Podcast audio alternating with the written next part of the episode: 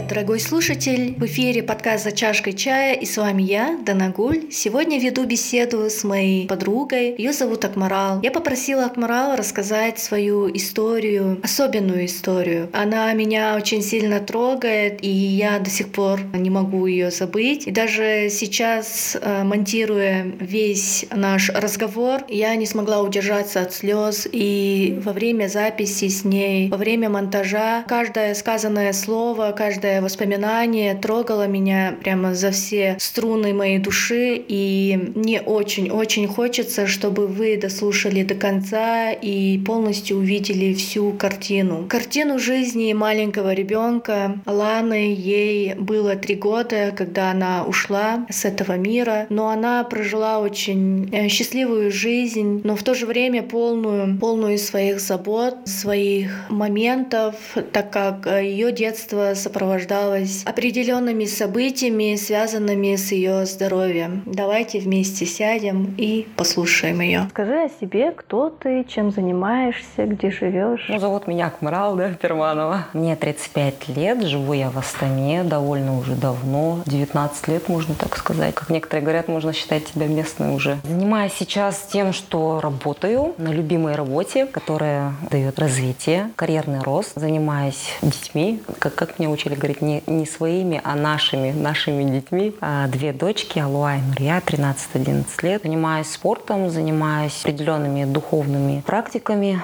Кто меня ближе знает, и люди знают, какие именно. Стараюсь частенько занимать благотворительностью. Как-то так немного твор- творчество такое свое, своеобразное, как бы отвлечение, что-то вроде рисования, что-то вроде ну, разных хобби. Фото фотографировать, например, люблю. Как-то коротко обо мне, наверное, можно так сказать. Я часто, кстати, задаюсь этим вопросом для себя, всегда себе задаю, а кто ты? Потому что когда знакомишься, когда тебя спрашивают, э, иногда бывает, что меня эти вопросы вводят в ступор. Может быть, я чересчур глубоко ну, размышляю об этом, но иногда реально меня эти вопросы они вводят в ступор, и я какой-то период не могла реально найти ответ на этот вопрос. И э, для меня это было довольно такая стрессовая, наверное, ситуация, потому что я реально не могла себя определить. Это был, наверное, такой период, когда вот, наверное, можно сказать, период становления, может быть, очередного моего, и такой внутренний хаос, внутренняя какая-то потерянность, наверное, где я реально не могла себя определить. То есть я не могла сказать, что я вот такая-то, такая-то, и я занимаюсь тем-то, тем-то. То есть я реально не могла себе дать определение. Когда другие люди рассказывали о себе и говорили, вот там, я увлекаюсь такими-то, такими-то хобби или увлечениями, я, если честно,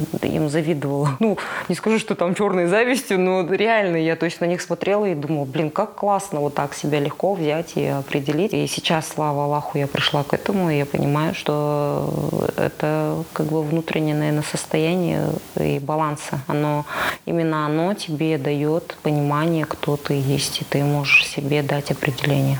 Спасибо, да, я соглашусь, что надо частенько задавать себе этот вопрос, потому что это состояние не постоянное. Ты каждый раз что-то в себе меняешь, ты растешь, окружение твое меняется, твои увлечения, мысли, да, что периодически задавать, кто я, где я нахожусь, чего я хочу и что происходит в моей жизни. Вот, Акмарал, а, мы с тобой сегодня собрались обсудить тему детей, чему я попросила, да, ранее тебя, готова ли ты рассказать свою историю. Когда мы с тобой познакомились, у тебя было три девочки. Ты про Лану еще не сказала, и как раз постепенно хотелось бы поговорить о ней, потому что именно с тобой и с ней я вообще узнала про этот мир, про мир э, солнечных детей, что у нас есть фонд «Солнечный мир», да, правильно же да. название? Честно, ну, для меня был вообще какой-то новый мир, другие люди, потому что ты первый человек, э, с кем я вот познакомилась, да, мы друзья, и увидела эту проблему. Может быть, неправильно с моей стороны это называть проблемой, но э, я так говорю, потому что это для нашей медицины, для общества какая-то проблема, потому что, ну, ты сейчас расскажешь, да, сама, скорее всего, это какой-то нерешенный вопрос, как э, развивать этих детей, как их внедрять в общество, потому что в какой-то степени наше общество, возможно, и не готово принимать. И может даже это немножко советского времени, да, как-то часто умалчивали, скрывали, не говорили. Какое-то понимание, что есть образ нормальных людей, а чуть-чуть отклонений — это как будто уже ненормальный. Хотя это вот дар природы, а человек с чем-то родился, ему необходимо помочь а, приспособиться да, в мире, который почему-то создали как раз-таки под определение общие нормы вот, типичных нормальных людей. И начнем, наверное, с самого начала, с момента рождения. Да? Ланы, а, твои чувства, ощущения, ну, насколько ты сейчас помнишь э, те моменты, как ты приняла ее, первое взаимодействие да, с своим ребенком, вот обо всем этом. Год назад и три месяца назад ушла от нас наша дочь третья Лана. Это произошло 6 июля 2019 года. И я, когда вспоминаю и говорю о Лане, я не могу э, говорить о ней без улыбки, потому что это, это чудо-ребенок. Такой вот, я возьму на себя смелость. Такой ребенок рождается, ну не знаю, наверное, не в каждой семье, и не каждый год, и не каждый день. Это действительно чудо-ребенок. В ходе моих потоков мыслей я объясню, почему именно я так считаю. Лана родилась 16 марта 2016 года. Такая символичная дата 16-16. Я сама 16 января родилась, поэтому для меня это так интересное событие. Лана у нас не запланированный был ребенок. Я к этому очень серьезно отношусь. Мы решили с мужем, что мы оставим ребенка. Родилась ран Лана 16 марта. Мы во время ведения беременности мы не знали, что мы ждем особенного ребенка. Анализы, генетические тесты, вообще любые УЗИ, на которые я там ходила, наверное, больше нормы. Я такая была беспокойная беременная мамаша. Все показывало на то, что мы ждем здорового ребенка. 16 марта в 7 утра родилась Лана. Когда я ее родила, это, знаете, было не так, что «Ой, мы вас поздравляем, у вас девочка», да, это была гробовая тишина. Первое мое беспокойство было, что Лана не, не кричала, и когда она вскрикнула там буквально через 3 секунды или 5, я уже выдохнула. Я просто спрашивала, сколько по шкале Абгара, мне сказали 8, и я такая довольная, что все нормально. В принципе, 8 это нормально. Но почему-то мне ее не давали, мне ее не показывали. У нас были партнерские роды, и вот мужа вывели из э, комнаты, вот, из родильной, что-то там все шушукались, переговаривались. Я лежала одна и не могла понять, что происходит, почему мне не ложат на грудь моего ребеночка. А потом мне Лану все-таки дали, я, правда, так сбоку ее положили, я на нее смотрела, мне казалось, что это самый красивый ребенок на свете, как и для каждой матери, наверное. Но ко мне подошли и сказали, что первое, что меня спросили, вам, говорит, не говорили, что у вашего ребенка трезиануса? Я тогда не поняла, что это такое. Я сказала, говорю, нет. Первый мой вопрос был, это что? Они говорят, ну, это говорит, патология. Я говорю, это исправимо? Мне сказали, да. Ну, я как бы отлегло у меня. Я думаю, ладно, мы с этим справимся. Первая мысль, главное, что ребенок жив. И мне не давали ее на руки и забрали, и пришли ребята с хирургии. Мне сказали, что ее срочно нужно забирать, что ее нужно оперировать. Вот ее забрали, то есть я ее на руках не держала совсем. Затем ко мне подошла врач. Нет, врач вообще совсем ушла, потому что, оказывается, у моего врача, который принимал у меня роды, случился, как она мне сказала, потом Жангазина Юлия, хороший прям врач-акушер и гинеколог, я прям до сих пор вот всем советую ее, да. Она говорит, что от неожиданности ей настолько стало плохо, она просто расплакалась и ушла. Она не смогла даже там подойти, мне что-то сказать. Мне потом просто сказали, что у нашего ребенка подозрение на порог сердца, атрезия ануса, э, и последним самым добивающим на тот момент диагноз был э, подозрение на синдрома Дауна. Когда я слышала, что вот порог сердца, я про себя логически быстро-быстро в мозгу прокручивала это исправимо, мы прооперируемся. Когда мне сказали атрезия ануса, я не понимала, что это такое, но я понимала, что это можно тоже, в принципе, исправить. Но когда мне сказали, что это синдром Дауна, вот здесь у меня просто вот, у меня земля ушла из-под ног, я не могла, я ничего не соображала и не понимала. А, меня перевели в отдельную, самую дальнюю палату после родового отделения. Причем, что окна выходили на отделение, где проходила постоянно выписка. То есть у меня, как бы сказать, пострадовая травма, у меня начальная стадия, вот, вот уже депрессия под окнами выписывали.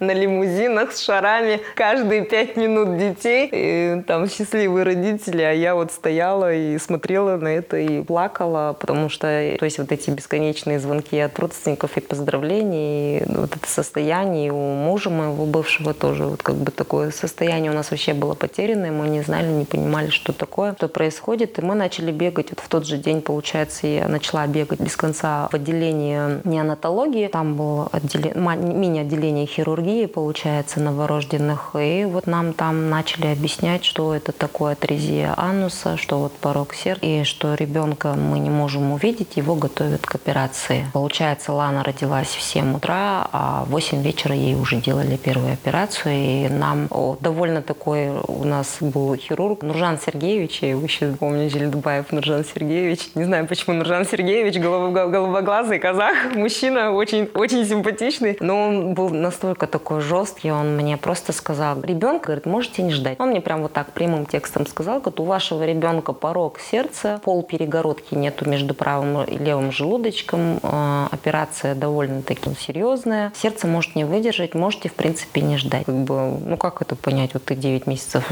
носила ребенка под сердцем, и тебе говорят, что ты можешь не ждать. Нет, конечно, мы все все это время ждали, нам сказали, что операция будет идти 40 минут, на самом деле она шла целых 2 часа. Я считаю, что только для родившегося ребенка это, это просто неимоверное испытание. Операция шла 2 часа, и слава Аллаху, она прошла успешно. Первые, наверное, дней 15 или 18 я ее на руки не брала. То есть первое время это была реанимация, она была под искусственным на вентиляция легких, это под аппаратом, то есть э, полностью вся она обколотая. Каждый раз я приходила, и тайком я ее фотографировала. Нам не разрешали фотографировать, но я вот э, приходила и э, тайком ее фотографировала. Мне можно было ее в день видеть только 10 минут, всего лишь в течение суток, только 10 минут я могла зайти. Вот так это было у нас, наверное, дней 10, и на где-то, по-моему, 11 сутки меня положили рядом, ну как рядом, в соседней там палате, она, она лежала в реанимационном блоке, была очень слабая. А настолько мне было больно ее видеть, потому что у нее настолько все тело было обколото, э, то есть э, уже медбратья не знали, куда ей ставить, и в итоге ставили на голову систему, потому что это вот четыре сразу, три или четыре, по-моему, было антибиотика, плюс и дополнительная система, ее, получается, принтерально кормили. Принтерально это через систему, то есть она ничего не ела все эти сутки. Она была только на принтеральном питании. Ну, как бы мне говорили, что, возможно, она не выживет. Вот этот период, он как бы для меня был, знаете, наверное, как, как во сне, потому что я ходила как зомби. Для меня самое тяжелое это было принять диагноз синдром Дауна для любой матери, потому что я понимала, что это никак не исправить, что это генетическое уже э, заболевание. Как говорят некоторые заболевания Дауна, нету такого понятия заболевания Дауна, есть синдром Дауна, и это генетическое как бы проявление, даже заболевание говорит неправильно. Просто это вот генетическое такое, наверное, отклонение, можно сказать. И для меня это было реально тяжело принять. Э, началось такие мысли о ну, обвинении себя, что я, наверное, неправильно что-то делала во время беременности, переболела, может быть, э, там кого-то там прогневила Аллах или еще что-то. То есть разные да, мысли приходят. В этот период было очень тяжело. Я не спала, наверное, я физически не спала, наверное, дней ну, 20 либо 30 это точно. Ну, точно я не спала, потому что когда я ложилась спать, я не могла, во-первых, заснуть, во-вторых, это было такое состояние, ты ложишься, но у тебя настолько куча, столько мыслей, такой поток мыслей, и он с такой силой, что ты даже не можешь отключить мозг. Ты просто ложишься и потом опять встаешь. Я вообще не спала, то есть я реально ходила как зомби, и для меня первоочередное это было вот, чтобы с малышкой было все в порядке. Я помню момент, когда она открыла глаза, когда я стояла рядом, подошла к ней к кувезу, и она лежала обколотая, вся в системах, ее даже невозможно было поднять, и в принципе мне не, не разрешали. И она открыла глаза глазки. Я настолько была поражена глубиной ее взгляда. Это был такой глубокий взгляд. Взгляд взрослого, уставшего человека. Настолько была, вот я понимала, что настолько ее душа вот такая вот взрослая, уже, наверное, древняя какая-то, да. Такой взгляд был, он пронзительный, и она на меня лежала, смотрела, и я понимала, что вот она мне взглядом говорит, я все прекрасно знаю, что там у тебя происходит, и я знаю все твои мысли. И мне от этого было так стыдно, потому что э, сейчас я готова признать это, и я, в принципе, признаюсь. Вот это была мысль отказаться от ребенка, потому что, во-первых, ни разу в жизни ты с этим не сталкивался, ты не понимаешь, как, что делать. И у меня действительно вот эта мысль в голове, и я благодарна вот э, Араю, своему бывшему мужу, что он меня поддержал, он сказал, говорит, нет, это, это мой ребенок, это моя частичка, то что, я не позволю. Именно вот, вот это утверждение, вот эти именно слова, они мне дали силу. Я нашла поддержку и опору, и я поняла, что я не одна. И это мне придало очень много сил. В этот период, пока Лана была в реанимации, я штудировала весь интернет, я искала в Инстаграме, я искала сообщество, я вообще искала хоть какую-либо информацию, как растить такого особенного ребенка, да? То есть первый мой вопрос, я помню, я нашла девушку, которая вела страничку и ведет до сих пор Кунбала, называется Ахбута, мы с ней вот общаемся хорошо. Я ей пишу, она сама врач-гематолог, я ей пишу, тоже особенного ребенка растет Батер, прекрасный мальчик такой. Я ей пишу, говорю, подскажите, пожалуйста, как растить таких детей? Сейчас себя читаю иногда, и мне так смешно, думаю, боже, насколько я была глупой.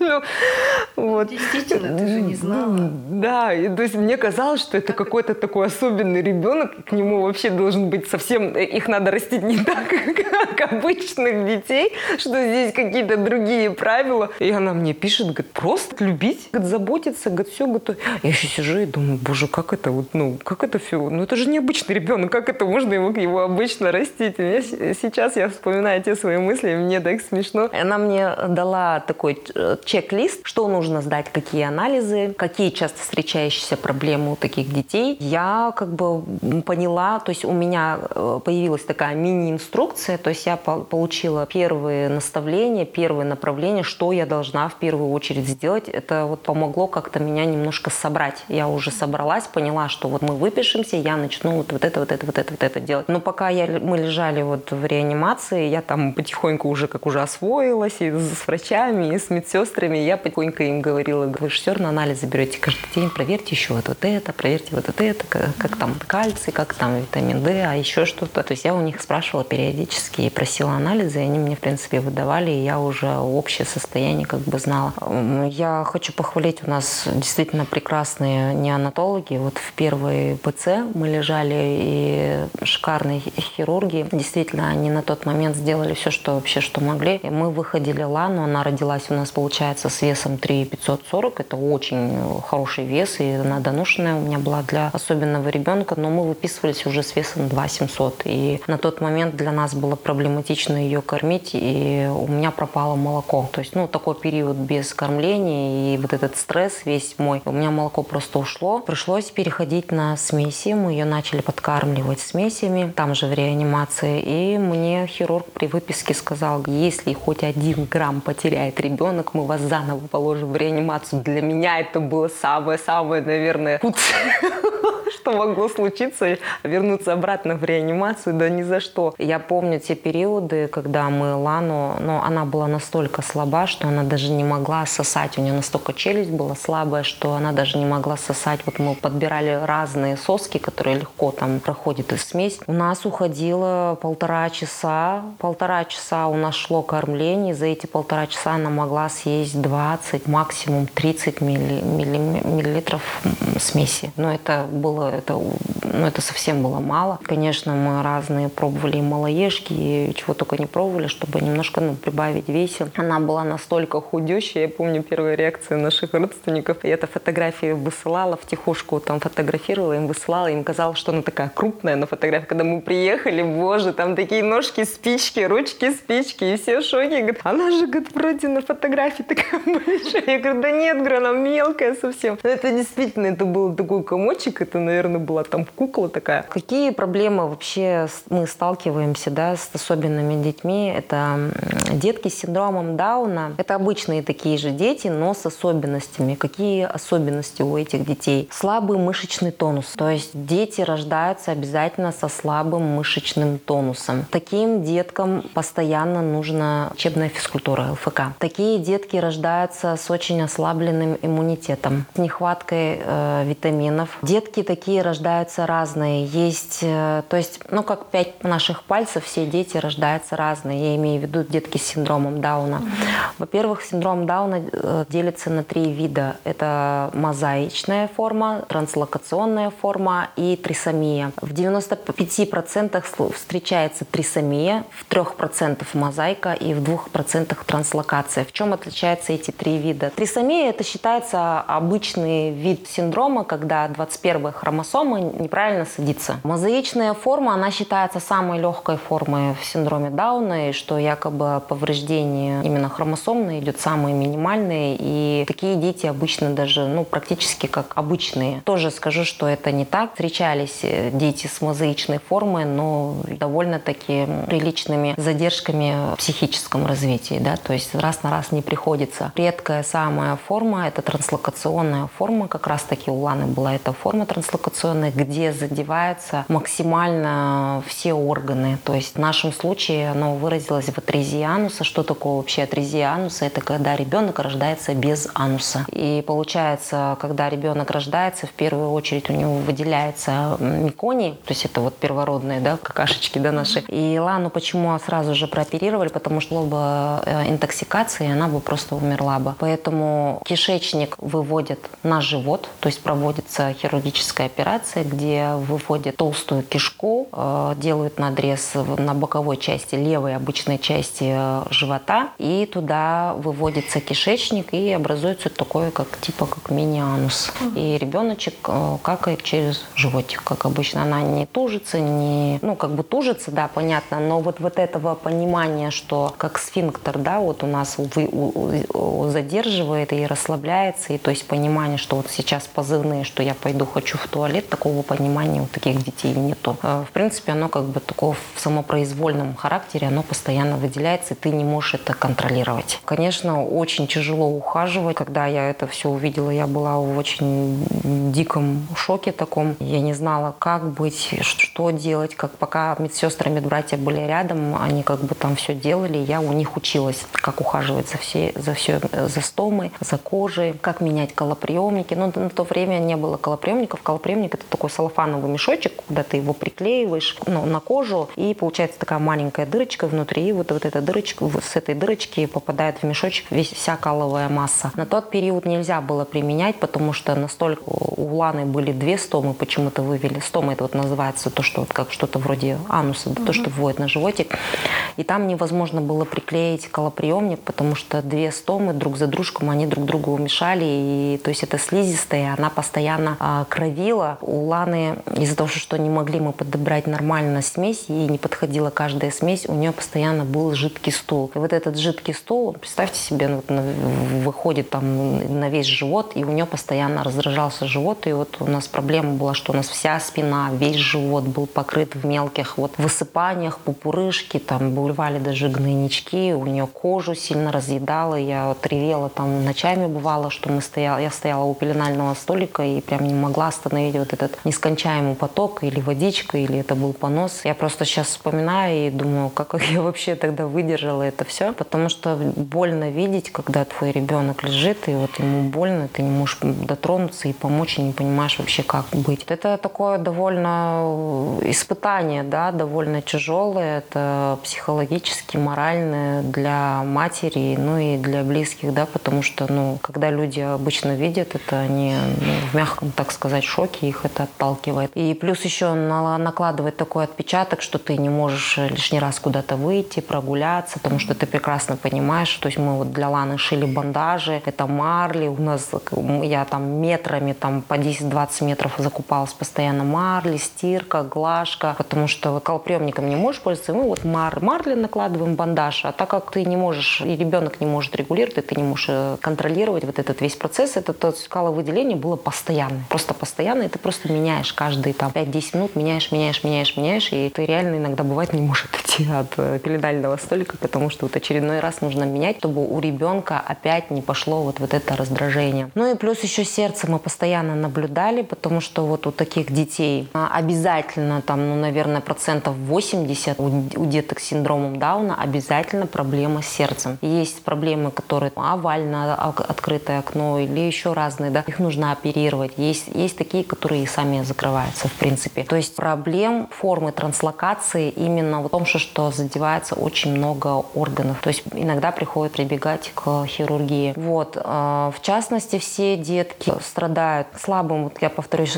мышечным тонусом, задержка в развитии, задержка в речи, задержка именно не только в развитии речи, но и в самом развитии. Да. Всегда таким деткам необходима коррекция, коррекция поведенческая, именно заниматься с логопедами, дефектологами, а, массажисты, ЛФК обязательно применяется томатис, либо бак, это уже дополнительная коррекция, да, получается, как бы правильно сказать сейчас, чтобы не ошибиться, это коррекция волновыми частотами, такими частотами, которыми проходят сеансы, и ими корректируется, э, не то что корректируется, подталкивает ребенка к развитию дополнительному. Момент, когда ты лежала в роддоме, вот, в реанимации, именно к тебе, вот как к родителю, какое было отношение, например, есть ли у нас там на местах психологи, да, либо а кто тебе вот помогал, помимо того, что все врачи и медсестры находились рядом с ребенком, кто заботился о маме в этот момент, потому что ты параллельно с ней тоже ведь вот болела. Да, хороший вопрос, очень такой важный, очень, наверное, такой болезненный это вопрос, кто поддерживает в этот момент маму, да. А, скажу так, в этом перинатальном центре вообще во многих, да, есть, да, психологи, но это такие психологи, которые, наверное, общей практики или как бы сказать, но я скажу так, что да, меня водили к психологу, потому что видели, в каком я состоянии, что у меня была очень глубокая депрессия. Мое состояние, то, наверное, ну просто словами не описать. Это реально было очень, очень и очень-очень у меня тяжелое состояние. И меня повели к психологу, который работает в этом перинатальном центре. И задача, я поняла сейчас у этого психолога, стояла в том, чтобы я не отказалась от ребенка. То есть здесь направленность была однозначно некорректная, неправильная. То есть со мной вели разговор не из того, что как я себя чувствую, как я себя вижу и э, что сейчас со мной происходит, а упор был очень прям такой явный на то, чтобы я не оставила ребенка, что во мне вызвало огромнейшую ярость. У меня было желание во время этого приема стать и вот, вот этого психолога головой об стол. Не буду скрывать, у меня вот такое было желание вот прям встать и головой об стол несколько раз ее ударить, потому что я ей говорю о своей боли, а она мне говорит о том, что, что есть семьи растят таких детей, и что в принципе все нормально. Я ей говорю опять о себе, а она мне о другом. То есть правильно поставится задача, наверное, в таких центрах, и вот наш э, как раз-таки центр «Солнечный мир», да, не, не один раз уже пытался открыть кабинет помощи, первой помощи для мам, но, к сожалению, пока нам не могут выделить такие кабинеты в перинатальных центрах, чтобы мы могли проводить, так сказать, приемы, да, потому что это очень важно, это нереально важно, потому что когда смотришь в интернете, к примеру, да, в России есть такой фонд Downside Up, и они довольно-таки очень хорошо развиты, и у них хороший сайт, хорошая довольно-таки поддержка, и много какой информации я именно нашла здесь, но не в Казахстане на тот момент. Сейчас, конечно, намного получше с этим. Как раз-таки в такие моменты очень важно получить правильную информацию и поддержку. И еще очень сильно мне помогло то, что поддержали все. Вся семья, все родственники, все поддержали, никто не отвернулся. А затем, когда я присоединилась к фонду и присоединилась, у нас есть чаты, есть прям по городам. Астанинский чат, Солнечный мир, Алмата, Актау, то есть по всем городам. И есть еще общий чат казахстанский. А я присоединилась, вот нашла, получается, вот Кунбала вот сайт, и вот Акбуту, она меня добавила к Солнечному миру казахстанскому. И, по-моему, еще дальше в Астанинске был очень большой уже на тот момент поток информации в плане мамы начали высылать свои фотографии, поддерживать, подбодрять, что вот я не одна, и некоторые начали давать советы. Единственное, для меня на тот момент было тяжело видеть фотографии уже более взрослых детей с синдромом Дауна. Для меня это был еще один шок пережитый, потому что я, ну, такие детки действительно, они немного, ну, как бы, когда ты ни разу еще не сталкивался, ну, или редко, да, и учитывая, что вот э, фенотип, да, лица, раскосые глазки такие, вот они интересные, такие обалденные, ну, милые. Сейчас это для меня самые красивые дети вообще, как ни крути. А на тот момент для меня было видеть взрослых уже детей, таких фотографий, для меня было очень тяжело. Тогда я понимала, что мамы уже приняли своих детей, пережили, а для меня это было вообще нечто, и я не хотела видеть эти фотографии и читать, но вот так все это получилось. Огромная поддержка. Я считаю, что мне очень повезло в том плане, что меня поддержал мой муж на тот момент, семья и моя, и его, и нас встретили Лану уже на тот момент уже просто все любили. Есть истории, я знаю, да, мы общаемся, его даже в чате, где мужья бросают, сразу же уходят, где мужья как бы либо притворяются, что они здесь ни при чем, ну как бы они вроде бы в семье, но начинают гнобить э, родителей мужа, либо начинают, ну в редких случаях гнобить свои же, да, там а, отворачиваются родственники, друзья, перестают общаться. В такие моменты родители сами начинают замыкаться, перестают выходить куда-то, общаться, перестают выводить, показывать в свет своих детей. Это очень печально. Не занимаются. Они упускают то золотое время, когда нужно заниматься усиленно ребенком. Вообще, мне кажется, заниматься с особенными детьми это, наверное, до, до, до гроба жизни, да, так сказать. Но самые золотые времена это вот как раз-таки, наверное, первые 7-8 лет как бы усиленно, очень усиленно в них необходимо вкладываться для того, чтобы хоть как-то их э, подвести к уровню нормотипичных детей. Такие периоды из-за того, что нету поддержки, многие родители пропускают. Потом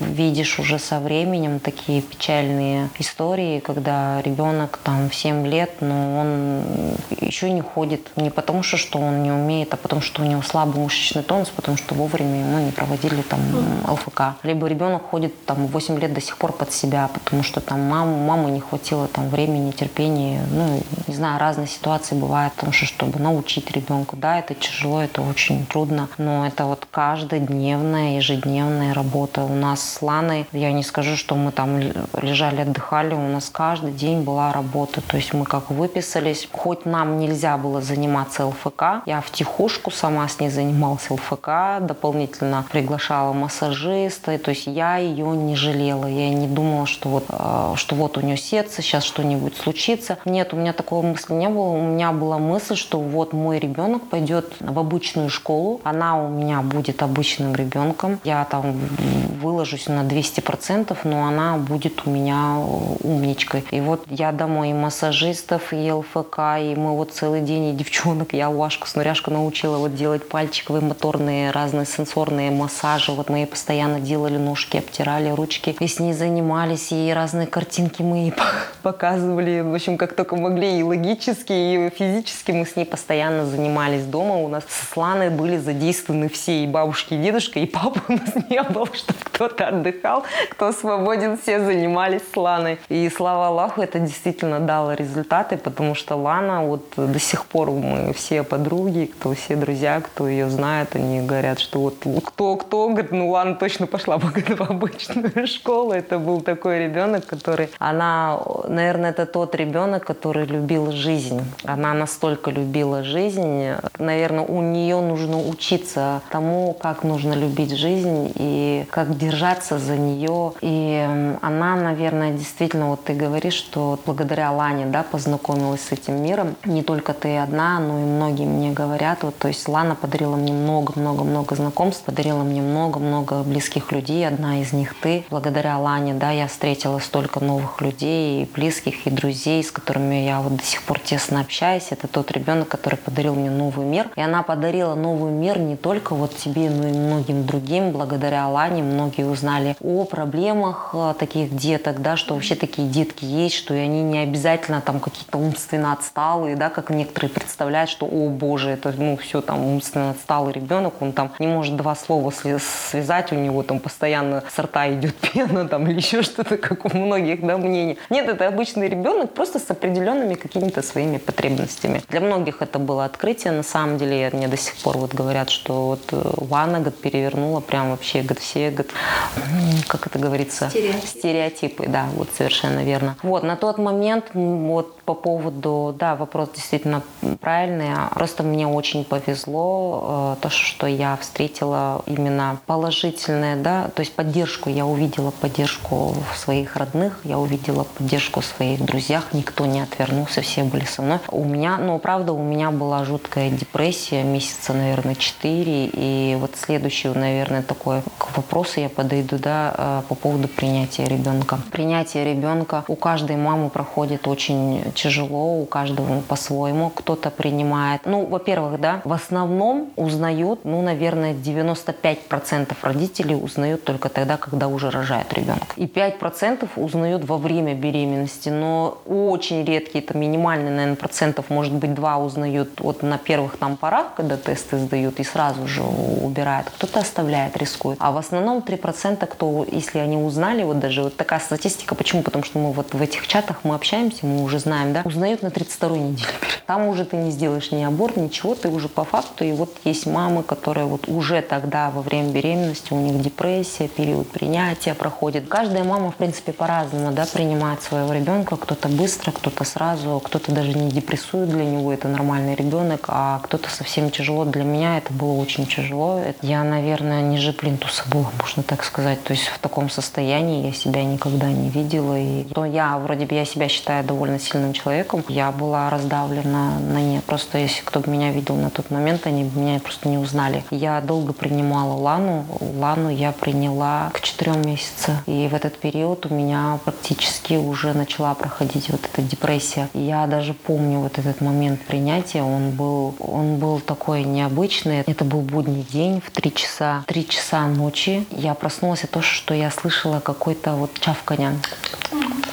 Я встала, смотрю, в кроватке лежит Лана, и она лежит такая сладкая, с открытыми глазками. И она, видимо, кушать хотела, и вот лежала, просила кушать. Я на нее смотрела, думаю, боже мой, какой, какой сладкий ребенок, думаю, кушать хочет. Ну вот как я могу не любить этого ребенка? Ну вот как, да? То есть все эти четыре месяца я как бы, я не скажу, что я ее не любила или ненавидела. Нет, я о ней заботилась, я за нее переживала. Но это было все, наверное, на автомате. И, наверное, ну, больше вот то, что уходу, да, ты посвящал очень много времени. Да, уходу, и это было чувство, наверное, ответственности. Я сама по себе такой очень ответственный человек, и это было, наверное, больше так. А любовь пришла именно и принятие, наверное, основное, это пришла вот в этот момент, вот такой, знаете, такой щелчок. Я прям, я настолько ее полюбила, и я вот сейчас понимаю, что для меня Лана была на тот момент, это вот все три года, когда пока она была с нами, это была моя вселенная. Я просто дышала, жила ею. Я настолько любила, и я вот ей говорила, я тебя, говорю, настолько люблю, я ее прям занюхивала, зацеловывала. Я всегда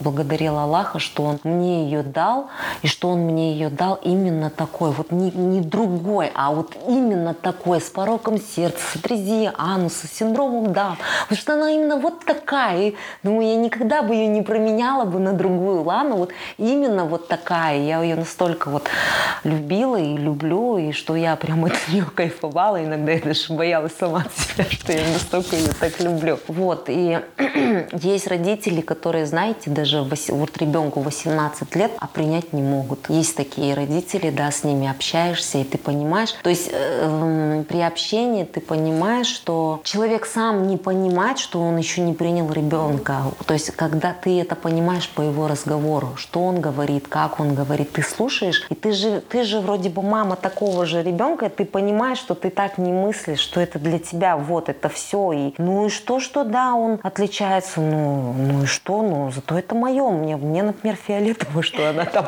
не, там в три года не умеет прыгать. Ну и что, к примеру, да. И ты понимаешь, что есть люди, которые сами еще до сих пор не понимают, но они еще э, не приняли э, своих детей, и поэтому я считаю, что для меня это, наверное, такой дар Аллаха, что я приняла ребенка, и три года. Это были для меня самые счастливые три года, и когда Лана ушла, я просто потеряла весь смысл жизни, я себя потеряла, я долго себя искала, я не могла себя найти, потому что у меня вся жизнь уже была распланирована до моего ухода в иной мир, это с Ланой. Я понимала, что она будет всегда рядом с нами, и мы ее всегда будем... То есть Алуа и Нурия, это вот они уйдут, до столах выйдут замуж, а Лана, она будет с нами, и это будет наш цветочек, который мы о ней будем заботиться, и она будет заботиться, даже если она будет замуж. То есть у нас, у нас уже были женихи на тот момент, и не один.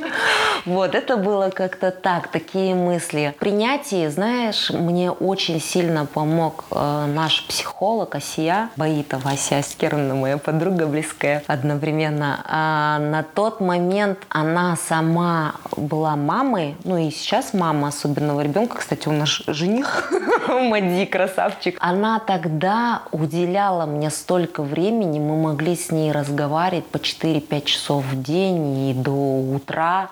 Я помню, что был момент, что мы с ней могли по телефону разговаривать до утра. Настолько она выкладывалась. Будучи психологом, но не практикующим, она мне очень сильно помогла в этом процессе. Как это происходило? То есть на тот момент я обращалась, да, к психологам, даже к психотерапевтам. Видимо, я не знаю, с чем это связано, может, не могли найти подход. Ну, то есть я хочу сказать, что не все умеют работать с родителями, с особенными родителями. Это действительно, наверное, нужно либо какая-то такая практика хорошая, да, с работой с такими детьми, родителями, либо это нужно самому прожить для того, чтобы понять и найти подход к такому родителю. На тот момент Асия сама как-то на меня вышла, она вышла, по-моему, то ли через чат, мы как-то вот видно было по моим текстам, вот то, что я нахожусь в такой глубокой депрессии, я прям писала в чат, и я в чат писала не так, знаете, что ой, да, все будет хорошо, или то есть я писала по факту, как есть, что все хреново, пришла, извините меня, опа, и всю мою жизнь на кувырком все перевернула, у меня тут шла карьера, да, карьерный рост, а тут, видите ли, все по новой, помимо пеленок, сосок, тут еще и вот этот уход бесконечный, да, и э, реабилитация, причем постоянная. И э, я писала, что вот все плохо, все, вот вы тут сказочница сидите, ничего не понимаете. И вот Асия вышла на меня, мы с ней долго разговаривали, и больше всего мне помогло то, что она не опровергала. То есть она говорила «да». То есть я говорила «это вот так, вот так, вот так». Она говорила «да, это так». И я думаю, еще говорю «еще хуже бывает, еще хуже будет». То есть она, она мне не отрицала, она мне подтверждала. Мне от этого становилось плохо, но в то же время и хорошо от того, что, что я сама себе подтверждала, что действительно это реальность, и не все так хорошо, как на самом деле все там говорят. И это, детка, Казахстан, потому что реабилитация в других странах мы потом начали узнавать, оказывается, совсем другая, не иначе, как у нас. Это сейчас отдельная тема расскажу. А именно вот, вот это, оно именно в таком виде работа, она мне помогла, и я стала крепиться, я стала как-то, знаете, возрождаться, и, наверное, стержень заново начал все-таки укрепляться. И я сама себе говорила, что все, Акмарал, пора это собираться, сопли собирай, надо дальше думать, как ее там развивать, как ее реабилитировать, потому что это не одного дня вопрос. Все, хватит. То есть вот именно, вот, наверное, можно сказать, квалифицированная такая помощь в то время, поддержка, да, она мне помогла также. То есть в этом вопросе я скажу, что у нас очень мало специалистов, которые могут на тот момент, да, вот получается 4 года назад было очень мало психологов, которые могли поработать так с родителями. Сейчас намного больше. Но это стоит хороших денег. То есть такой прием у такого как бы психолога да, можно сказать, э, стоит от 10 тысяч и выше. То есть это довольно-таки очень приличные деньги выходят. Для таких родителей, я скажу, ну, рождаются и в очень э, нестабильных семьях. То есть такие дети рождают, они не выбирают, да, то есть в каких социальных слоях они рождаются. Есть, да, такие детки рождаются в очень богатых семьях, которые могут обеспечить, они ездят, ездят на реабилита, в реабилитацию за границу, в Россию ту же самую. Есть, которые рождаются в семье, где там одна мама-одиночка растит этого ребенка, либо в очень тоже, ну, в таких условиях, где для них бывает, что вот таким детям платится пенсия, но сейчас на, на момент, по-моему, последний раз это было около 70 или 80 тысяч тенге, а плюс выдается там на год там до скольки или до трех или до пяти лет памперсы бесплатно, но это самые-самые дешевые памперсы, которые вообще могут быть, да, там. То есть есть семьи, которые живут на эту пенсию благодаря этой пенсии этого ребенка. Да, это, ну, как-то дико, ужасно, страшно слышится, но это правда, потому что родители потеряли работу или там мама одна, она не может работать, потому что за ребенком надо ухаживать, некому смотреть, вот она живет на эти 70 тысяч. На самом деле, я скажу, что для таких детей это не такая уж, это, ну, Аллах шикар талба, но это не такие деньги, которые могут покрыть все расходы на реабилитацию, потому что таким детям обязательно э, необходимо покупать э, витамины, постоянно посещать невропатолога, анализы постоянные нужно, необходимо следить. Это ЛФК, ЛФК у тебя от 3 до 5 тысяч, массажист, который у тебя там за 10 сеансов, там может 30 тысяч, к примеру, взять. Это логопед-дефектолог, ну ладно, это даже если не новорожденный, там начиная с 8-9 месяца ты уже начинаешь логопед-дефектолог, хороший логопед-дефектолог 5, а то и 10 тысяч может стоить. То есть, ну считайте каждый прием, каждый сеанс, да, это сколько денег уже. Плюс еще есть такое направление, как остеопатия. Для наших детей это тоже очень важно. Остеопаты, они тоже ведут коррекцию. Да. Э, еще есть такие препараты, которые прописывают невропатологи, это наотропы. Ну, с наотропами у нас история отдельная. Есть родители, которые против, не дают детей, а есть родители, которые такие дают эти наотропы. Что такое наотропы? Это такое синтетическое, возможно, ну, бывает синтетическое, бывает натуральное вещество, которое стимулирует работу мозга. То есть, э, если у ребенка заторможенное развитие, то есть он может медленно двигать ругами, у него все, все в замедленном темпе, да, то есть у него развитие отстает. То есть ребенок, например, с синдромом Дауна, он голов, головку может начать держать к четвертому месяцу. Не как вот здоровый ребенок, второму месяцу, да, к примеру. Он может начинать к четвертому, пятому. Сидеть он может начать вообще в 7-8 месяцев. Ходить он может начать вообще в 2 года. Есть, которые в 3 года, да. То есть у них развитие идет намного позже. И для того, чтобы как раз таки ускорить, ты подключаешь массаж ЛФК и еще плюс наотропы. Наотропы, они, да, где ну то есть ими нужно как-то корректировать, их нужно правильно под, э, подбирать, и грамотный специалист должен подобрать, грамотный невропатолог должна подобрать и дозировку, и препарат, и ими можно скорректировать действительно развитие ребенка, но главное найти баланс, чтобы как бы не навредить, так сказать.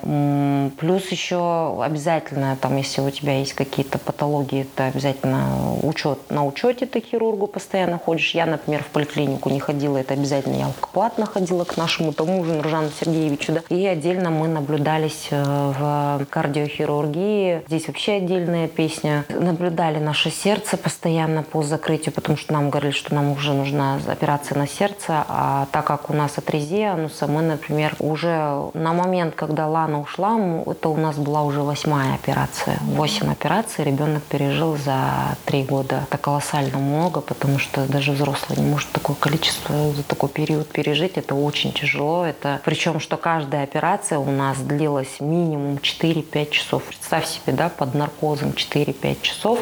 Это как бы масочный наркоз, потом общий наркоз и еще и эпидуральный. То есть три вида сразу наркоза ей давалось. Сразу же там антибактериальные разные эти мероприятия. Это сразу по 3-4 антибиотика сразу одновременно. Ну и плюс еще и стимуляция получается организма. Да? То есть организм, он изнашивается на нет. На тот момент для меня это был очень острый вопрос, что еще и оперировать сердце, помимо того, что у нас оперировалось на фоне атрезии ануса. К примеру, э, у нас в Казахстане, почему мы, ну, мы все, практически все операции провели в России, в Новосибирске. Почему именно там и не здесь? Потому что из-за сердца э, и из-за особой формы атрезии у Ланы, она была э, редко встречающаяся, значит, называется клоака, нас здесь ни один хирург не брался оперировать. Вот просто ни один. Сначала говорили, да-да-да, мы вас возьмем, там один хирург, потом второй хирург, не буду называть имена, а потом просто, когда приходил момент, вот вы там вес наберите, давайте вес, вот вес нам нужно, чтобы хотя бы килограммов 16, вес для нас тогда это тоже стоял очень тяжелый вопрос, то есть я стрессовала постоянно, потому что, во-первых, нужно делать операцию, а с другой стороны, вес не можем набрать, вес не можем набрать, потому что ребенок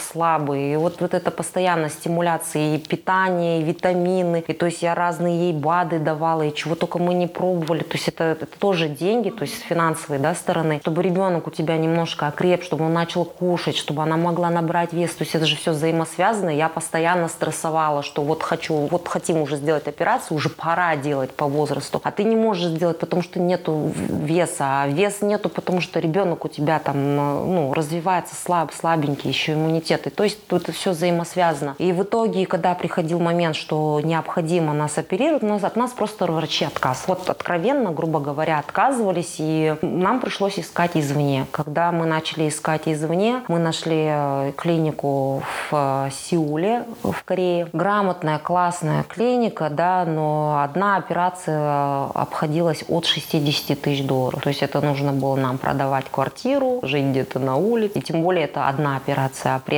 атрезии наунса обычно проводятся стандартные три операции. То есть это как? Первая вот операция, это когда с рождения выводится э, стома на живот. Потом, когда ребенок уже набирает веса, крепнет и наблюдает, смотрит, формирован ли сфинктер, есть ли внутри что-то, да. Делается второй этап, это операция пластическая по созданию ануса, то есть э, пластическим путем формируется анус. И третий этап это закрытие уже стомы, закрывается на животе стома, и кишечник соединяется с этим сфинктером. И дальше начинается долгий-долгий этап реабилитации, связанный с тем, с чем? С тем, что а, ребенок не понимает сигналы о том, что, что нужно какать, сфинктер тоже не понимает, он никогда раньше не выполнял эту функцию. И тут начинается, что у него недержание, у него постоянное недержание. Ты начинаешь путем реабилитации, путем разных там процедур, э, что-то вроде как электрофореза, да, разные там разные процедуры есть. Ты стимулируешь анус, даешь ему понимать, что он должен сжиматься, что он должен разжиматься, что надо понимать, что есть позывы, связывать, да, с мозжечком, что когда вот у тебя позыв, что нужно покакать. Это долгий период реабилитации, и бывает, что он затягивается даже у здоровых детей детей там на лет 5-10. А тут, извините меня, когда у тебя слабый мышечный тонус, то здесь другой уже, да, вопрос. И то есть тогда нам понадобилось бы в Сеул около, ну, грубо говоря, на три операции 180 тысяч, ну, 200 тысяч долларов.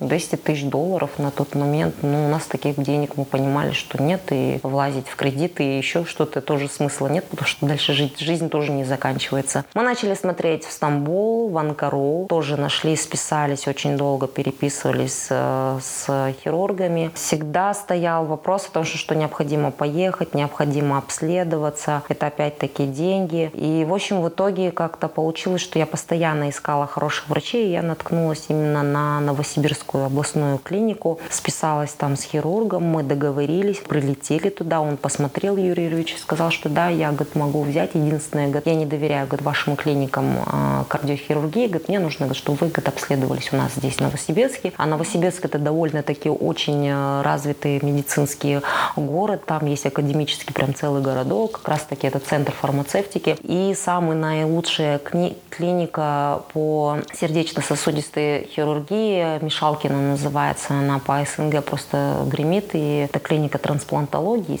сердечно-сосудистой хирургии. Мы туда приехали, обследовали Лану. Боже, какое же наше было удивление, когда очень сильно у нас разнились показания между э, показаниями кардиохирургии хирургии и их. То есть динамика, то есть если нас здесь показывали постоянно, что динамики нету, динамики нету, совсем окно не закрывается и все плохо, и тушите свет, что нужно оперироваться, причем оперировать полостную, то есть это вскрывает грудную клетку. После этого, то есть у наших детей, у многих с синдромом Дауна, проблема в том, что, что наши дет, детки все оперированы, и у всех проблема с диафрагмой, проблема с грудной клеткой, потому что, это понимаете, да, полостная операция, скрывается грудная клетка, оперируется, закрывается, оно срастается неправильно, и потом проблемы и с легкими, и давление. Ну, в общем, я не скажу, что у нас прям совсем все печально, но оставляет желать лучшего. Еще нам есть куда расти, в частности, медицины. Там мне сказали, что нет, совсем нет, никакой операции не надо, и вы операцию выдержите, даем вам разрешение, что динамика, в принципе, есть, и мы прям на парах счастья прилетели обратно и уже планировали, готовились к операции. И практически все операции мы провели там, но у нас так получилось, что у нас было не три операции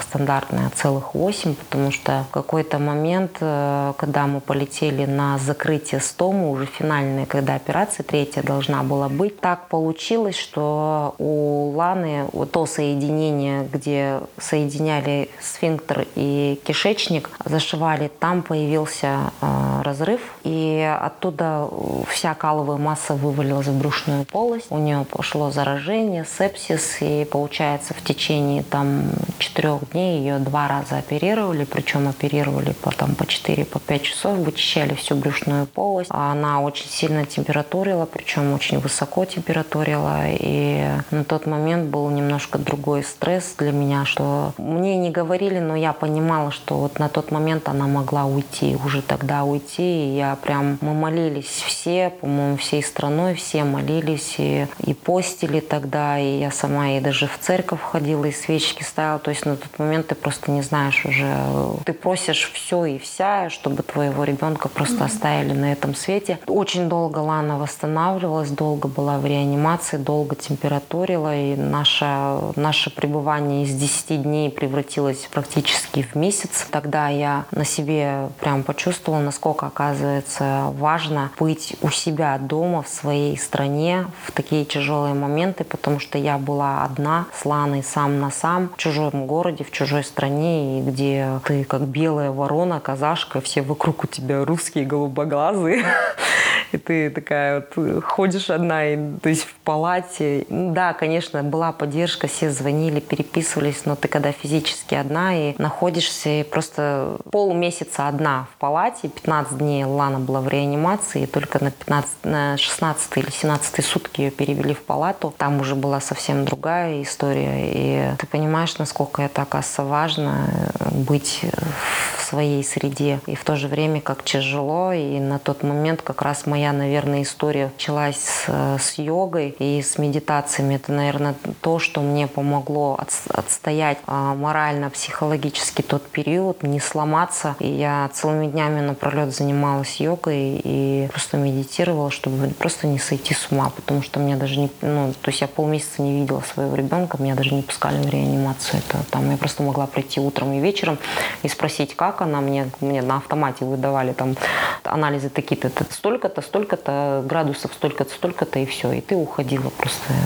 поцелуешь дверь и возвращаешься обратно. То есть хочу сказать, что есть такие ситуации, когда, да, у нас здесь оперируется, да, у нас здесь есть неплохие хирурги, неплохие врачи, да, есть своя медицина, развивается, слава Аллаху, но бывает, ну, на наш случай это был нестандартный, и нам здесь никто не смог помочь, и нам приходилось искать извне, и даже по секрету нам сами даже хирурги, которые вот нас вел, что он просто нам говорил открыто, говорит, вас говорит, здесь никто не сможет говорит, так прооперировать, говорит, как говорит, там. Я говорит, сам хирург с таким-то стажем, но я говорит, знаю все. Ну, как бы область маленькая, все хирурги друг друга знают и друг друга возможности знают, и все все, в принципе, открыто говорят, да. И даже когда мы попросили разрешения, к примеру, здесь оперироваться у местного хирурга, который, он, не буду его говорить, кардиохирург, который звезда, который, да, помог многим нашим детям, там, он спас некоторым жизнь, да, он сказал, ну, то есть он дал разрешение на операцию такое, что вроде бы да, можно и в то же время нельзя. То есть никто на себя ответственность брать не хотел, и все боялись, и мы понимали, что нам в Казахстане никто, к сожалению, помочь не может. То есть вот с медициной у нас немного такая ситуация по поводу реабилитации. Сейчас немного больше стало специалистов. Есть центры даже бесплатные. Вот есть Биай Желдзай от Биай Групповской, да, они очень молодцы, оказывают бесплатную реабилитацию для деток, ну, в основном направлении ДЦП, ну и нашим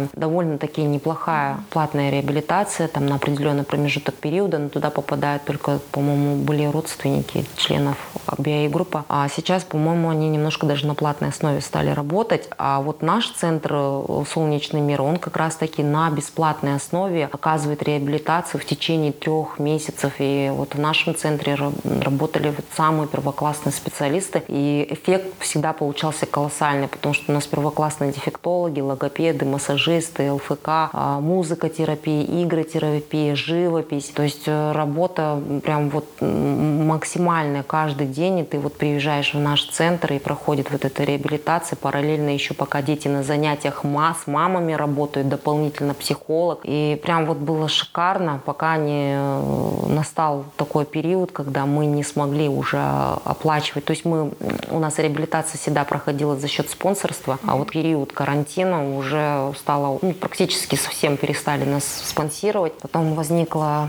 очень серьезная угроза закрытия центра, но вот у нас как раз-таки в фонде сами мамы, э, президент фонда вот Женя, у нас Евгения Бочетаровская и Мария, и другие мамы, да, то есть они всегда стараются, и все выкладываются на все сто процентов для того, чтобы центр работал в должной мере, чтобы он не закрылся, стучаться во все двери. Я тоже самое всегда периодически ищу вот э, спонсоров, которые могли бы помочь где-то что-то. И да, действительно отзываются такие люди, находятся, которые помогают, но, к сожалению, мы не можем выйти, то есть всегда нам говорят, что мы должны выходить на самоокупаемость, а это получается, что мы должны сделать платные услуги. А мы понимаем, мы же знаем все друг друга, в принципе, и мы такой центр, который к нам приезжает со всего Казахстана. Мы единственного такого формата центра, который мы принимаем со всего Казахстана, и в течение 30 дней у нас, ой, в течение трех месяцев у нас реабилитируются бесплатно дети. Мы знаем, какие финансовые возможности у многих родителей. Они не могут себе позволить такую реабилитацию. И мы не можем себе позволить сделать платными такую реабилитацию. И сейчас, да, действительно, мы пытаемся выбить у Акимата какую-то поддержку, у разных там фондов, центров. Ну, пока какие-то есть наработки, какие-то есть определенные предложения, обрабатываем, стараемся и вот э, живем на те благотворительности, которые оказывают просто даже ну, обыкновенные люди, например, как ты, да, у нас есть сайт свой sunworld.kz, туда можно, например,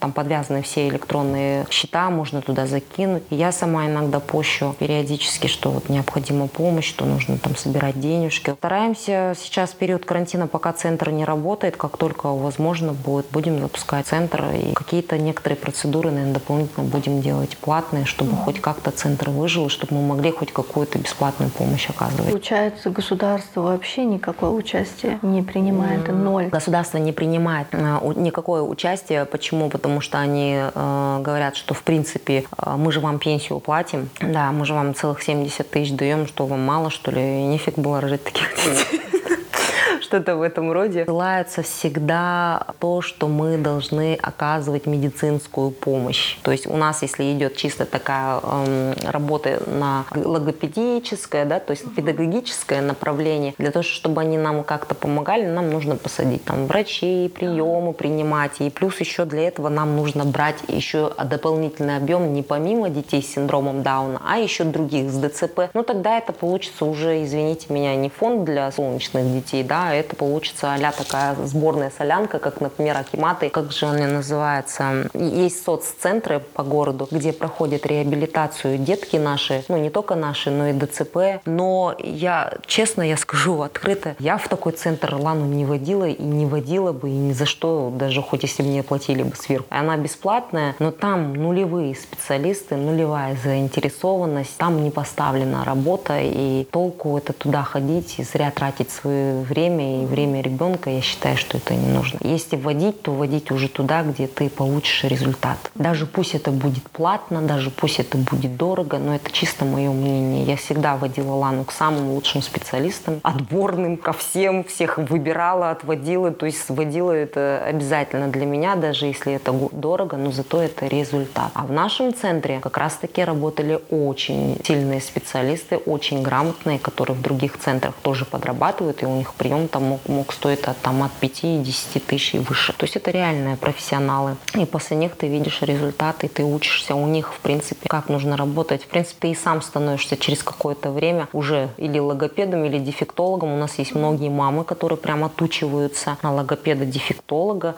которые даже переквалифицируются. Такая у нас есть прекрасная мама Саулеба Магомбетова, которая с Ланой занималась последний период, ее перед уходом, и у нас были колоссальные просто результаты результаты. Лана уже могла читать по слогам. Это было вообще нечто, то есть э, логопед, дефектолог от Бога. Мама сама солнечного ребенка, и она просто переквалифицировалась и научилась работать с ребенком. То есть это вот для этого нужно действительно, наверное, терпение, желание. Но это не про меня, короче, если так сказать.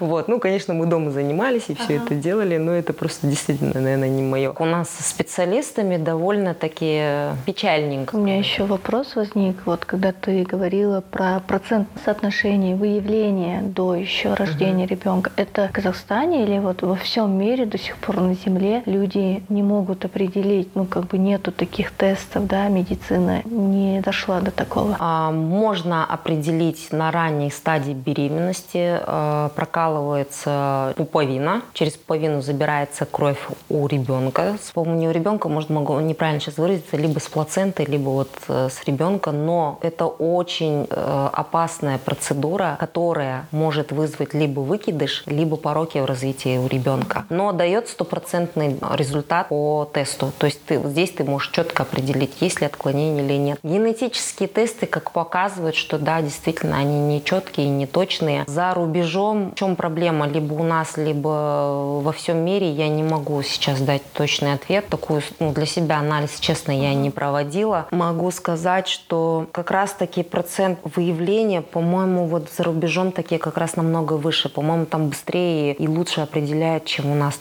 насколько я знаю. Но это довольно-таки такой тяжелый открытый вопрос. И вот еще что хотела сказать. До сих пор вот многие вот утверждают, говорят, да, что такие дети рождаются в семьях, где пьют, курят, там, употребляют наркотики или что-то в этом роде. На самом деле это неправда. Вообще это глубокое заблуждение. До сих пор, до сих пор в мире не знают, почему происходят такие отклонения. До сих пор это вот стопроцентно не выявлено. Кто-то говорит, что когда там на раннем сроке беременности переболел гриппом, и вот он мутировал вот так. На самом деле, да, это возможно, но это не факт. То есть никто, это еще не доказано, да, это генетическое заболевание. Почему? Потому что оно на хромосомном уровне, но что это потому, что у тебя там в роду где-то были когда-то там дети с синдромом Дауна, возможно, да, из-за этого, а возможно или нет. То есть это не доказано еще. Здесь, когда наши любят казахи говорить, вот там тухмда урулар бар или еще что-то в этом роде, или ол там, там она гуляла, или она там курила, или он там еще что-то. Ну, то есть это, ну, это глупо, это очень глупо так говорить. То есть здесь однозначного ответа никто не даст, потому что до сих пор это научно не доказано. Про Лану, про как бы, реабилитацию, про деток таких я, наверное, могу говорить много и очень много. Я вот смотрю, мы уже да, прилично записали. Хочу сказать, что я благодарна, что в моей жизни появилась Лана, то она есть у меня в душе, в моей памяти. А, это тот ребенок, который изменил меня. А, сейчас я понимаю, что она должна была появиться именно на тот период. Она меня уберегла, она меня направила, она меня очень сильно изменила. Я совсем поменялась, стала другой. Мой внутренний мир поменялся. Я увидела совсем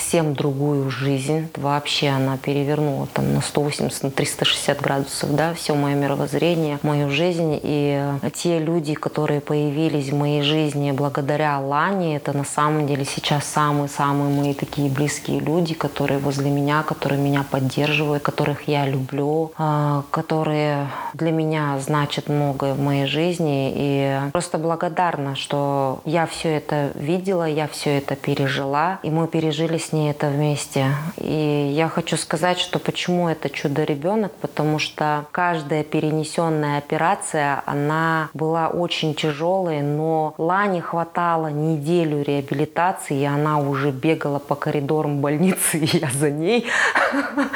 То есть все всегда вот поражались настолько врачи, насколько она быстро могла восстановиться, при том, что, что всегда тяжелая операция, всегда тяжелые антибиотики, самые-самые последних поколений, после которых просто вот уже нету. Просто если не помогают эти антибиотики, неизвестно, чем ее дальше, да, как бы колоть. То есть до такой степени всегда поражались ее стойкости, ее упорству и ее именно любви к жизни. Это тот ребенок, который настолько любил жизнь, у которой многие учились, и я сама училась любить эту жизнь и как ее нужно проживать. Она вот никогда, вот ребенок, да, но она никогда, я никогда не видела, чтобы она капризничала, хнычила, чтобы она была чем-то недовольна. Всегда улыбка, всегда на лице улыбка, всегда довольная. Шкода. Ой, Шкода это еще та. И сегодня вот ты это тоже проговорила, и многие мне уже проговаривали, что Лана их изменила. Именно Лана их изменила. Мои подруги, вот уже с которой со студенчества мы идем, говорит, знаешь, говорит, Лана, говорит, прям, говорит, нас, говорит, изменила, говорит, мы, говорит, поняли, что для нас, говорит, некоторые ценности, говорит, поменялись. А другая моя подруга сказала, говорит, знаешь, говорит, для меня, когда я, говорит, увидела Лану, говорит, вот ее стому, говорит, я, говорит, тогда поняла ценность того, что сходить в туалет, это, говорит, счастье, говорит, по-нормальному, по-нормальному, в горшок. Постоянно слышу до сих пор, что Лана это тот человечек, который дал новые осознания, новый толчок в их мировоззрении. Когда Лана ушла, если честно, я не могла поверить, что она ушла вот так, потому что мы столько всего пережили, и мне казалось, что это вот действительно тот ребенок, который достоин жизни и который должен ее прожить в полной мере. И я всегда планировала, что мы вот в какой-то период уже все-таки уедем за границу, потому что за границей реабилитация намного лучше, отношения намного лучше. Ну, про отношения, кстати, тоже это вообще отдельная тема. Есть люди адекватные, которые реагируют, а есть люди, которые неадекватно э, реагируют на детей, да, оборачиваются в торговых центрах, вот прям до последнего пялятся, хотя Лана довольно-таки была не сильно выраженным фенотипом, то есть она не сильно выражена, у нее были черты лица, ну не знаю, мне так казалось. Мне казалось, что это самый красивый ребенок на свете для меня. Всегда родители между собой говорим, что наших детей надо одевать самыми-самыми модными, самыми красивыми. Я всегда Лану всегда, всегда одевала, даже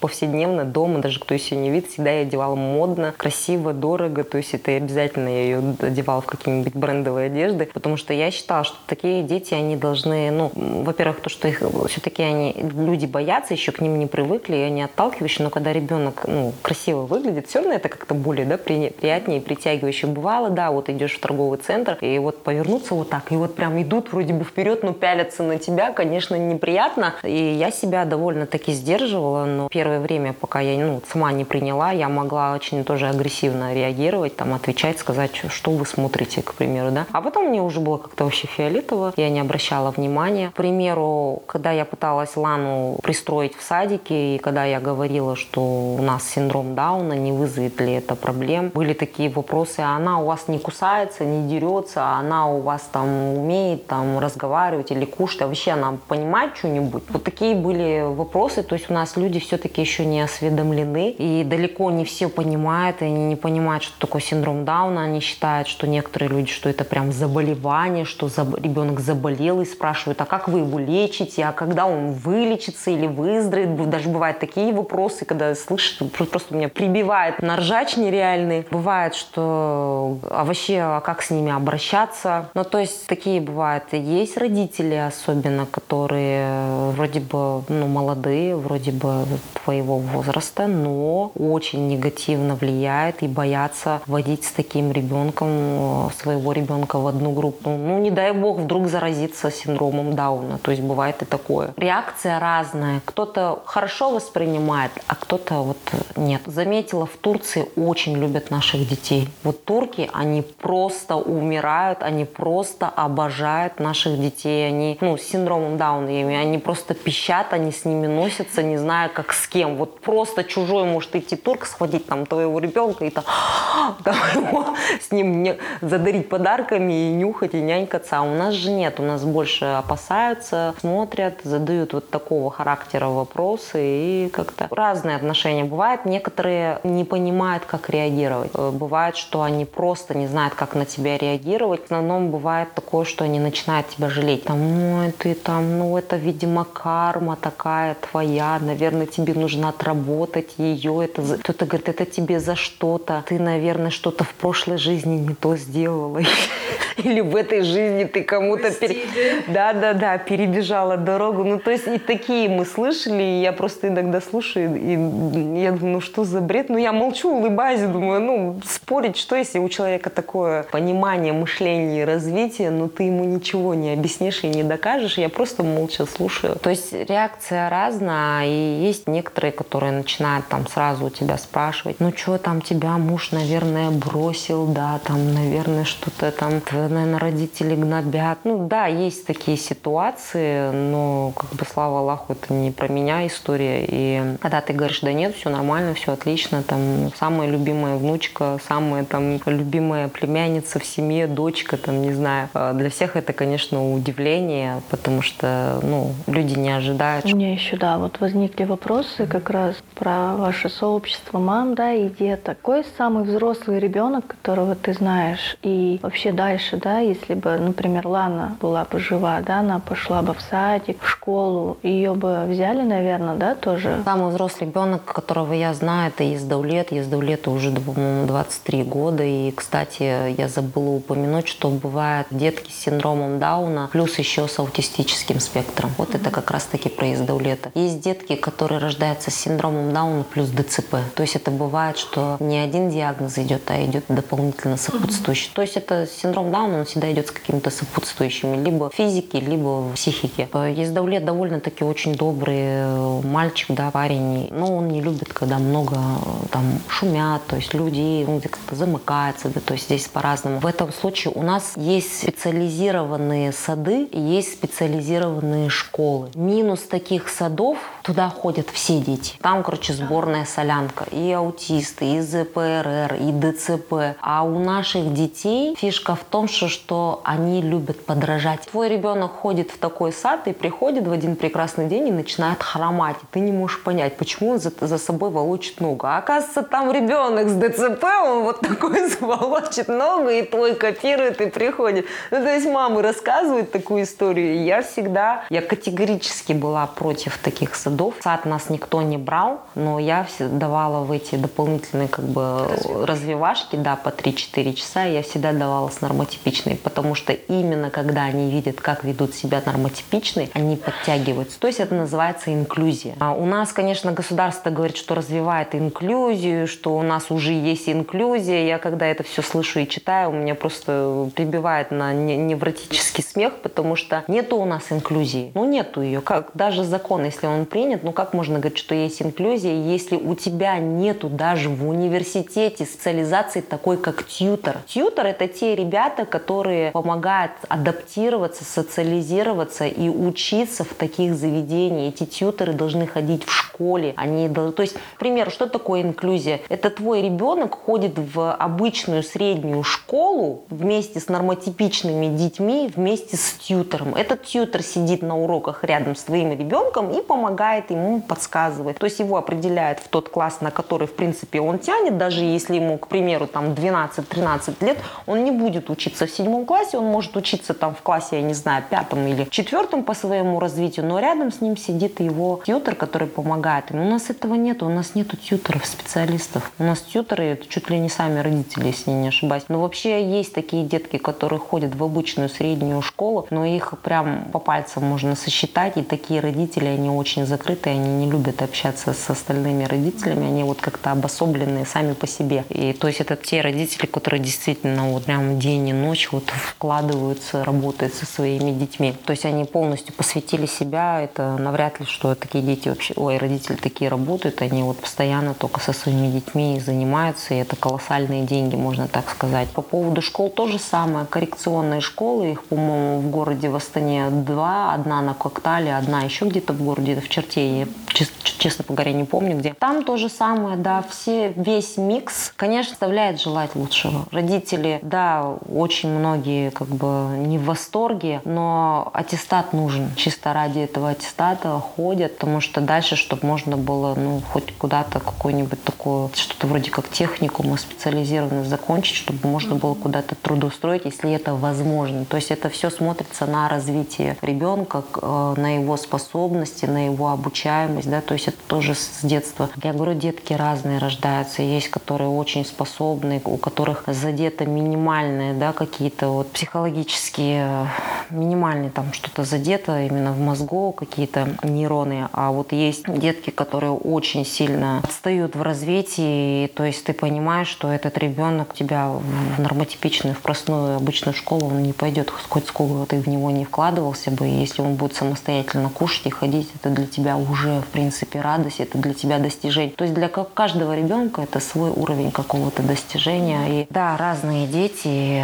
это печаль, раз, ну, печаль родителей, да, потому что они когда видят, что вроде бы только с таким же диагнозом ребенок, но он намного получше в развитии, чем твой. Наше государство, да, там что-то говорит, что-то пытается делать, либо создает такую иллюзию, но на самом деле у нас, если мы хотим, чтобы наши дети получили образование и были социализированы в обществе, то это, наверное, надо уезжать за границу, потому что вот там действительно в Америке, в Англии, вот у меня подруга живет в Англии, мы с ней общаемся, это вот реально, это, это реальная инклюзия. Дети ходят в обычную школу, в обычный сад, никто их там не обижает, не принижает, не обижает, они сами по себе, и за ними приглядывают. Там причем реабилитация у них начинается вот прям ты, вы, ты родила, все, тебя отвезли домой, и домой к тебе приходит этот же массажист, этот же ЛФКшник, бесплатно, бесплатно бассейн. У нас, например, есть переосвидетельствование, то есть ты доказываешь, там тебе дают инвалидность ребенку на 3 года, на 5 лет, ты приходишь обратно через 5 лет в ПМПК, это получается медкомиссия такая специализированная, и ты показываешь своего ребенка, и они смотрят на тебя, и потом продлевать тебе э, инвалидность. Могут не продлить. Ну, то есть у нас всегда возникает, мы всегда угораем между собой мамами, что, ну да, синдром Дауна через 5 лет может просто пропасть бесследно. Ну, однозначно, конечно, да. Там. Э, то есть вот это вроде бы так смешно, но это вот, вот так у нас государство сделано. А в Англии, например, э, это дается пожизненно, никто тебе не просит постоянно доказывать, что ты до сих пор с синдромом Дауна, да. И это постоянная поддержка денежная, финансовая, ну и в других аспектах. А у нас же, чтобы получать вот, вот, вот, вот эти какие-то ну, такие плюшки, хотя какие-то 70 тысяч копейки, ты должен доказать, да, до последнего, что ты еще это, что ты немощный, что ты не можешь там сам себе обеспечить, и ты еще, что, что ты еще до сих пор с синдромом Дауна. Как-то так. Печально, на самом деле, печально. И когда ты с этим сталкиваешься, конечно, возмущаешься, а потом уже просто ты это принимаешь и понимаешь, что если ты хочешь развития своему ребенку, ты просто должен уезжать за границу, причем, что многие такие делают. Та же самая, если Россия взять, я скажу, что намного больше центров, намного более развитые специалисты, чем у нас. И наши мамы копят деньги, например, ездят в Челябинск, ездят в разные города, в центры, где там есть и проходят реабилитацию точечную, прям там раз в год есть. Но это большие деньги, то есть это не каждый может себе позволить. Ездят на дельфинотерапию. Дельфины вообще очень-очень шикарно действуют на наших детей. После них просто дети вот просыпаются как будто вот реально. То есть это одна из терапий. Есть разные терапии. Есть терапия электро... Я уже... Именно электростимуляция головы, это мозга, она довольно-таки опасная, потому что у наших детей бывают эпи-волны, то есть могут быть какие-то задатки эпилепсии. Это важно прослеживать, то есть обязательно проходить нейросонографию, причем желательно ночную, не дневную. Это как динамитное поле. Э, да, ты можешь где-то прошляпил, не проглядел, все, ты там можешь так задеть, что ты просто активизируешь. То же самое, что с нейросонографией нужно делать, проверять, есть ли эпиволны. Если эпиволны есть, значит, ты никакие с электричеством связанные воздействия на головной мозг ты не делаешь совсем. Хотя есть хорошие как бы, показатели, но для таких детей делать нельзя. То есть мы все это корректируем, смотрим. Мы уже сами родители, как врачи. От и до ты штудируешь, смотришь все анализы. То есть у нас, например, с Ланой был даже такой период, когда нам ставили гепатит Б, потому что нам переливали кровь во время операции. У нее очередная была большая потеря крови. И у нас долгое время очень держался высокий показатель. Я уже не помню чего именно. И нам ставили гепатит Б, что у нас вот с печенью. И самое интересное, что у нас нету гепатологов. Я нашла одного гепатолога, молодую девушку, я с ней проконсультировалась, я поняла, что у нее не хватает э, знаний. Самое интересное, что она мне сказала, по протоколу лечить можно детей с 7 лет, и то там с какими-то ограничениями. До 7 лет такие дети не лечатся, и она мне просто предложила индийские какие-то БАДы, препараты под мою уже ответственность, ответственность, которые не сертифицированы здесь, в Казахстане. И ты просто подписываешь бумагу, что ты на свой страх и риск берешь на себя такую ответственность. И только один врач, который, посмотрев нас, ну, а вот она наш терапевт с детства, с трех месяцев она нас вела, она говорит, а проверь, говорит, как раз таки на какой-то там этот вирус, говорит, по-моему, говорит, он, говорит, дает такие, а, вот у нас, у нас АЛТ, АСТ был очень сильно повышенный, очень сильно, это показатели печени АЛТ, АСТ. И она говорит, вот, вот этот вирус, говорит, он, говорит, у нас говорит, как раз таки дает повышенный результат на АЛТ, АСТ показатели. И мы действительно сделали и выяснилось, что, оказывается, у нас не гепатит, а просто какой-то сидит вирус, который можно просто пролечить обычной схемой. Ну, то есть, вот я о чем говорю, что были такие периоды, когда я не знала, куда вообще податься. Все зависело от специалистов и от их диагностирования. Начали да, с инклюзии, закончили опять специалистами, как-то так. То есть, действительно, много было но, много было всего. Сейчас я вот даже рассказываю тебе и вспоминаю периодически все-таки время, ну, уже год прошло, да, как Ланы не стало, и когда ты живешь в этом каждый день, ты помнишь, а когда уже как-то уже все поменялось сейчас, да, забывается, да, я сейчас тебе проговариваю, вспоминаю и думаю, оказывается, боже мой, сколько всего, оказывается, было, и я действительно на тот момент, я, наверное, сама как врач была, я уже все регулировала, знала, и когда приходила, разговаривала с, с врачами, они, конечно, это удивлялись тому, что я настолько столько всего знаю. Ты, тем более, сама такой человек, если изучать, да, там все обширно, ты не поверхностный человек, ну, достаточно глубокий, образованный, тем более понимающий, что раз уж ты взяла ситуацию в руки, то ее полностью самой вести, тем более, если вот тебя слушать твоими словами, что мы даже не можем действительно просто взять и довериться медицине, этим людям, которые давали клятву, которые в какой-то мере тоже, да, берут в ответственность нас, когда мы попадаем на их территорию, то в любом случае мы сто процентов, наверное, только на себе должны, да, это нести. Благодарю очень за такой глубокий, подробный, ну, прям ты в своем стиле все рассказала, очень подробно, в деталях, э, так открыто. Очень-очень рада, что ты раскрыла тему, почему я попросила, да, мне захотелось, чтобы об этом знали. Мы о чем-то э, обсуждаем, что-то говорим, но не всегда это вот а реальность. Ну, там, последнее, что мы много говорим про карантин, про вирус, куда мы движемся, звезды, планеты, да, и так далее. Там кто-то страдает своей личной жизнью, что там в 30-40 лет, да, а когда вот под носом есть, извините меня, такие простые бытовые вещи, которые тоже можно обсудить, об этом нужно, я считаю, говорить. А я понимаю, что те, кто будут это слушать, мало кто, наверное, и знал, и слышал, и не мог, да, себе даже представить. Пусть люди тоже знают эту картину. Я не о том, что вот пусть все знают, что в жизни есть что-то такое тяжелое, да, что это тоже часть жизни, это то, с чем, ну, наша, наверное, планета, все наше существование, да, мироздание такое, что я не люблю э, вставлять Бога, но э, мы-то как бы все считаем, что есть некий создатель, да, который вот э, что-то привносит. Действительно, природа так делает, что есть одно, есть другое, есть третье, и мы все разные, мы отличаемся, кого-то приводят вот в таком вот формате, как мы с тобой, да, кого-то вот в виде ланы, своими особенностями, кого-то еще там